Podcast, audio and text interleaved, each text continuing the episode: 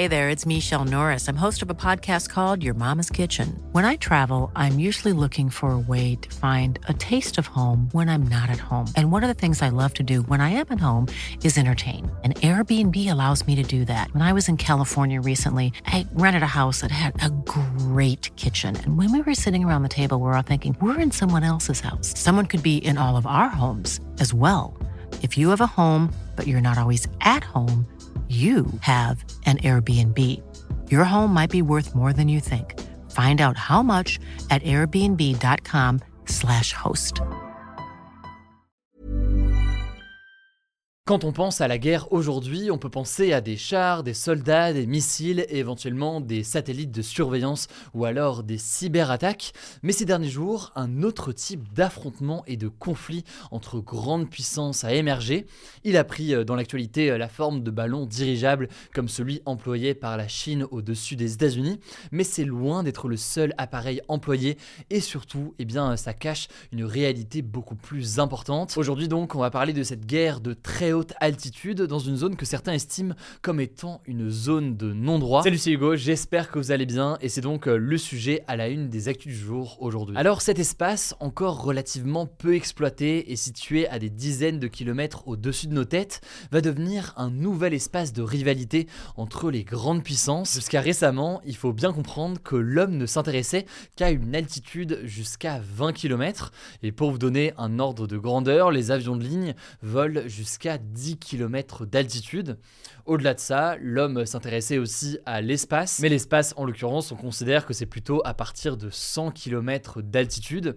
C'est en effet à partir de cette altitude que des objets comme des satellites peuvent tourner en orbite autour de la Terre. Mais donc, vous l'aurez peut-être compris, entre 20 km et 100 km d'altitude, eh bien aujourd'hui, il n'y a pas grand-chose. En fait, jusqu'à présent, dans ces couches de l'atmosphère qu'on appelle la stratosphère et la mésosphère, eh bien nos technologies ne nous permettent pas de faire voler correctement des objets pour tout un tas de raisons et je ne vais pas rentrer dans les détails aujourd'hui.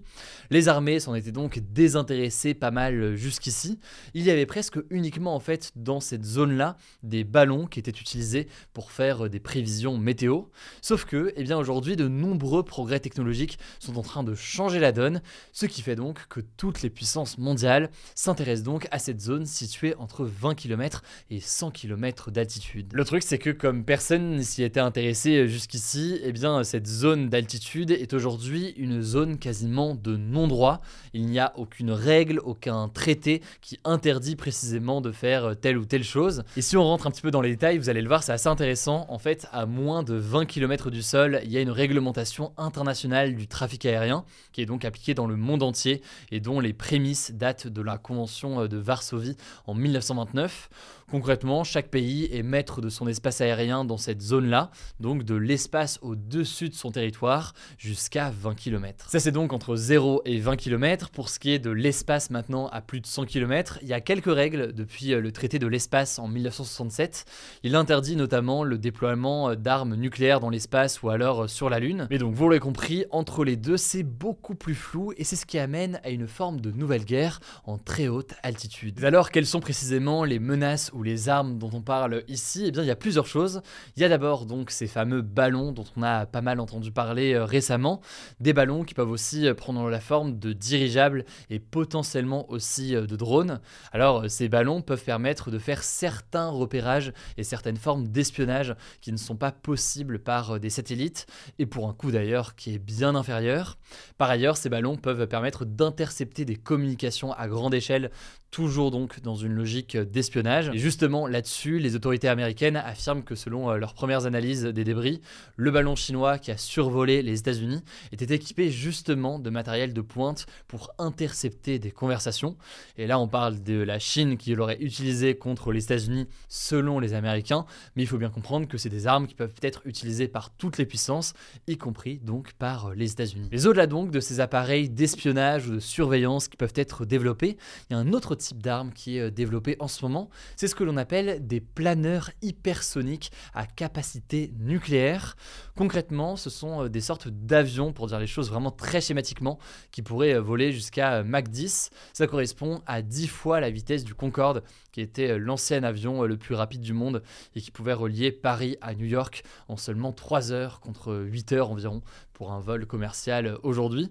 Et donc les planeurs hypersoniques dont on parle ici, ils ont en fait un atout qui est fondamental comparé aux autres armes actuelles. En fait, ils peuvent tirer des missiles de manière beaucoup plus imprévisible qu'aujourd'hui et donc être quasiment indétectables pour beaucoup de systèmes de défense. Ça les différencie donc de missiles qui peuvent être lancés depuis euh, le sol ou alors à basse altitude. Ce sont ce que l'on appelle souvent des missiles balistiques. Et en fait, les missiles balistiques, leur trajectoire décrit une forme de courbe et donc ces missiles balistiques peuvent être anticipés si on détecte l'endroit où ils sont tirés. Bref, vous l'aurez compris, il y a donc la nécessité d'établir un cadre international pour fixer des règles en très haute altitude, entre 20 et 100 km. Il y a aussi donc une nécessité des différentes puissances de s'armer ou alors d'être prêt à se défendre face à de telles menaces. Et d'ailleurs, à ce sujet, eh la France a commencé à réagir. Bon, déjà, première chose essentielle pour un pays, c'est de définir ce que l'on appelle une doctrine militaire. L'objectif d'une doctrine militaire, c'est très simple. Si demain la France, par exemple, fait face à un ballon espion ou alors à une autre arme en très haute altitude, eh bien l'armée française doit pouvoir savoir précisément comment réagir et quelle est en quelque sorte la feuille de route. Là-dessus, eh bien l'armée de l'air s'est donnée jusqu'au mois de juin pour établir justement sa stratégie. Ensuite, au-delà de ce plan d'action, il y a la question du développement d'armes ou alors d'éléments de défense pour faire face et pour être capable de rivaliser tout simplement avec ces autres puissances. Et donc l'armée française doit trouver comment est-ce qu'elle se place par rapport à tout cela et sur quoi est-ce qu'elle décide de continuer à investir. Enfin, beaucoup estiment aussi qu'il faut développer un système d'observation par radar, des systèmes de radar qui doivent être mis à jour pour justement être capable de détecter plus facilement eh bien, ces missiles ou ces menaces qui pourraient être présentes en très haute altitude. Bref, vous l'aurez compris, certaines menaces de demain pourraient aussi se jouer en très haute altitude. C'est un sujet qui est passionnant et en même temps très complexe. J'ai pas pu tout vous présenter euh, aujourd'hui. Il faut bien comprendre que c'est eh bien un sujet qui est partagé par toutes les grandes puissances avec après différents modes d'action et différentes euh, stratégies qui sont euh, mises en place. Je vous mets des liens directement en description pour en savoir plus. On suivra tout ça notamment sur Instagram dans notre format quotidien d'actualité. Et je vous laisse avec Blanche pour les actualités en bref. Merci Hugo et salut tout le monde. On commence avec une première actu. En France, les médecins libéraux ont fait grève et ont manifesté à Paris ce mardi. En fait, ça fait plusieurs mois qu'ils demandent une augmentation des tarifs de consultation et l'assurance maladie, qui est l'organisme qui fixe ces tarifs, a proposé il y a 10 jours une hausse d'un euro cinquante, donc de passer de 25 euros à 26,50 euros la consultation. Sauf qu'une si faible hausse s'est perçue comme une provocation par les syndicats qui demandent à ce que les consultations passent à 50 euros. Alors on l'avait déjà expliqué, mais le but des médecins avec cette hausse des prix des consultations, c'est pas juste de gagner plus d'argent, mais entre autres d'embaucher des personnes qui se chargeraient de toute la partie administrative de leur travail pour leur libérer du temps. Par ailleurs, les médecins libéraux veulent bloquer une proposition de loi qui permettrait entre autres à des infirmiers et des infirmières, donc qui ne sont pas médecins, de prescrire des médicaments délivrés sur ordonnance, ce qui est pour l'instant une tâche réservée justement aux médecins. Et selon les médecins libéraux, cette loi, qui prévoit aussi d'autres mesures que je détaille pas ici, mettrait en danger la santé de la population. Deuxième actu toujours en France, la NUPES, donc l'Alliance des partis de gauche, a retiré ce lundi 1000 de ses 14 000 amendements sur le texte de la réforme des retraites pour accélérer les débats à l'Assemblée nationale. Le contexte, c'est que le gouvernement accuse la NUPES de faire ce qu'on appelle de l'obstruction parlementaire, donc de proposer énormément d'amendements, qui sont des modifications de la loi, pour retarder le plus possible l'adoption de la loi. Ceci dit, il faut bien noter qu'à cause d'une procédure accélérée qui a été décidée par le gouvernement, l'Assemblée n'a que jusqu'à ce vendredi pour discuter du texte, après quoi, voter ou pas voter, il passera au Sénat. L'enjeu pour les députés, c'est d'avoir le temps de débattre et voter l'article 7 qui porte sur le report de l'âge de départ à la retraite de 62 à 64 ans. Bref, le retrait de 1000 amendements n'a pas satisfait la présidente de l'Assemblée nationale, Yael Braun-Pivet.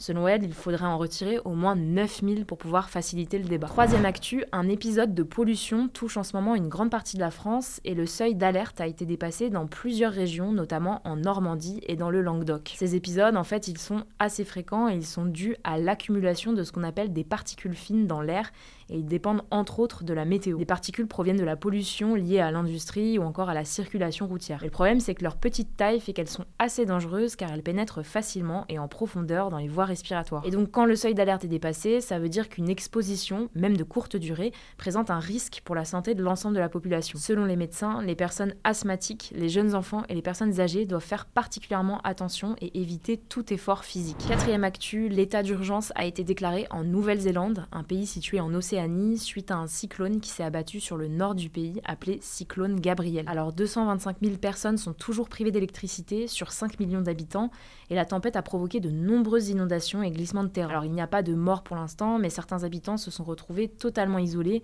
car les routes ont été coupées. En tout cas marquant car c'est la troisième fois seulement que la Nouvelle-Zélande déclare l'état d'urgence. La première fois c'était lors des attentats de Christchurch en 2019 et la deuxième pour l'épidémie de Covid en 2020. Cinquième actu et c'est dans le thème du jour avec la Saint-Valentin, les Françaises et les Français vivent de moins en moins en couple selon des chiffres de l'INSEE qui concernent l'année 2019. En fait, cette diminution elle est assez légère mais elle est constante depuis les années 80 et elle est particulièrement forte chez les plus jeunes. La proportion des 20-24 ans qui vivent en couple a été divisée par deux depuis 1975 Aujourd'hui, 25% des femmes et 14% des hommes de cette tranche d'âge vivent en couple. Cette diminution peut être expliquée entre autres par le fait qu'à cet âge-là, de plus en plus de jeunes sont encore dans les études. Enfin, dernière actu, ça concerne les Jeux Olympiques de 2024 qui, je ne vous apprends rien, auront lieu à Paris. Eh bien, 3 millions de billets sur les 10 millions disponibles sont en vente depuis ce lundi et ce jusqu'au 15 mars. Alors attention, pour l'instant, ces ventes ne concernent que les personnes qui s'étaient inscrites entre le 1er décembre 2022 et le 31 janvier. Ces personnes vont potentiellement être tirées au sort pendant le mois prochain et averties par mail. Donc en gros, si vous n'avez rien reçu encore, ne vous inquiétez pas, ça peut arriver jusqu'au 15 mars. Et concrètement, chaque tiré au sort pourra acheter là ce qu'on appelle des packs sur mesure, donc ce ne sera pas des billets à l'unité. Et chaque tiré au sort pourra donc acheter jusqu'à 30 billets, soit 10 packs de 3 sessions. Concernant les prix, les places sont découpées en 4 catégories avec un tarif qui commence à 24 euros et qui peut aller jusqu'à 690 euros pour les épreuves les plus prisées, comme par exemple l'athlétisme. Je vous mets des liens en description si vous voulez en savoir plus. Alors si vous n'avez pas été tiré au sort pendant la première phase, tout n'est pas perdu. Une nouvelle nouvelle inscription sera lancée entre le 15 mars et le 15 avril pour un nouveau tirage au sort en mai. Et lors de cette seconde phase, on pourra acheter des billets à l'unité, mais aussi des billets pour les cérémonies d'ouverture et de clôture. Voilà, c'est la fin de ce résumé de l'actualité du jour. Évidemment, pensez à vous abonner pour ne pas rater le suivant, quelle que soit d'ailleurs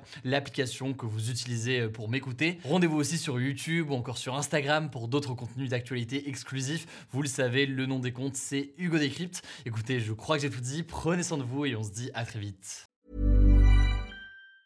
Mom deserves the best, and there's no better place to shop for Mother's Day than Whole Foods Market. They're your destination for unbeatable savings, from premium gifts to show-stopping flowers and irresistible desserts. Start by saving 33% with Prime on all body care and candles. Then get a 15-stem bunch of tulips for just $9.99 each with Prime. Round out Mom's menu with festive rosé, irresistible berry chantilly cake, and more special treats. Come celebrate Mother's Day at Whole Foods Market.